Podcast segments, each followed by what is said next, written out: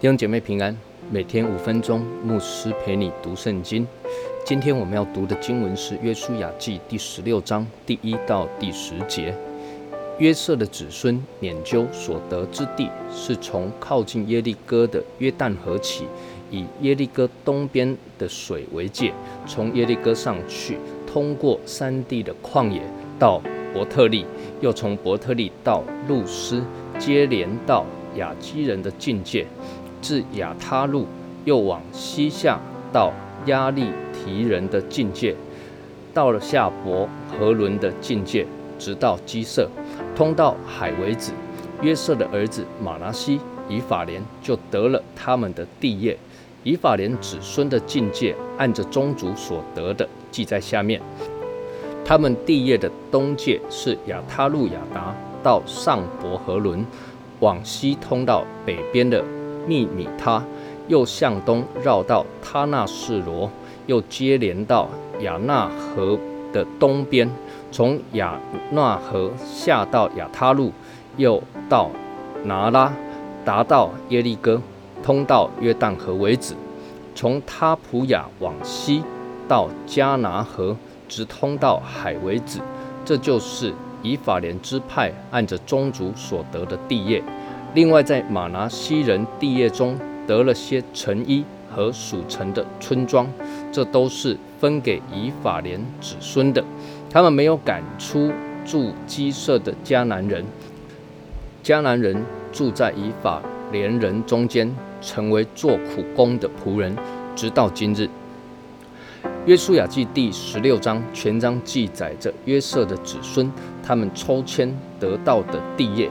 先看一下这一张整个迦南地业的分配图，你就可以知道，呃，约瑟的子孙啊，两个支派马拉西以及以法莲，他们的地是彼此相连的，地理位置则是靠近地中海，但是马拉西有一面临海，以法莲则是属于内陆的地形。那么约书亚呢，是属于以法莲支派的，所以最后约书亚也被分配住在这个地方的廷拿希拉这个城。那你再看一下这一张放大的细部地图，那有很多重要的地点哈，都在以法莲所分得的土地上。那包括了以色列当时过了约旦河之后，大军集结的吉甲，还有攻占的第一座城池耶利哥。伯特利、示罗都在以法莲的地方。那马拉西这边呢？呃，事件也是比较耳熟能详的地点。那么他们所分到的土地啊，原本所住的是迦南人以及亚摩利人。那这都是在以色列人过了约旦河之后的前五年，那约书亚大军压境南征北讨的时候啊，那一次大扫除了一遍。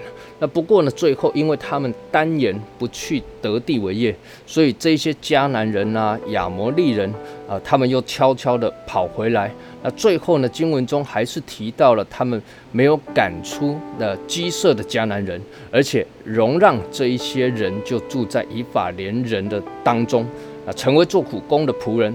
那看起来是不错了哈。那有人帮我们做苦工嘛？但是这些迦南人在世师的时代啊，以色列人因为灵性的衰败，就随从他们去拜偶像，反而反过来啊被。这些迦南人所欺压了，那神不断的在提醒以色列人了哈，除恶务尽，一定要把这些迦南的外邦人赶出去，那否则呢，日后一定会造成他们的困扰啊。我们一起来祷告。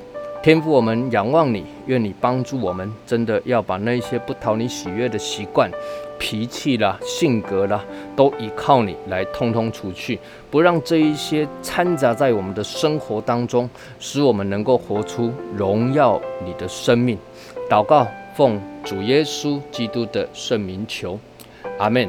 愿神赐福于你。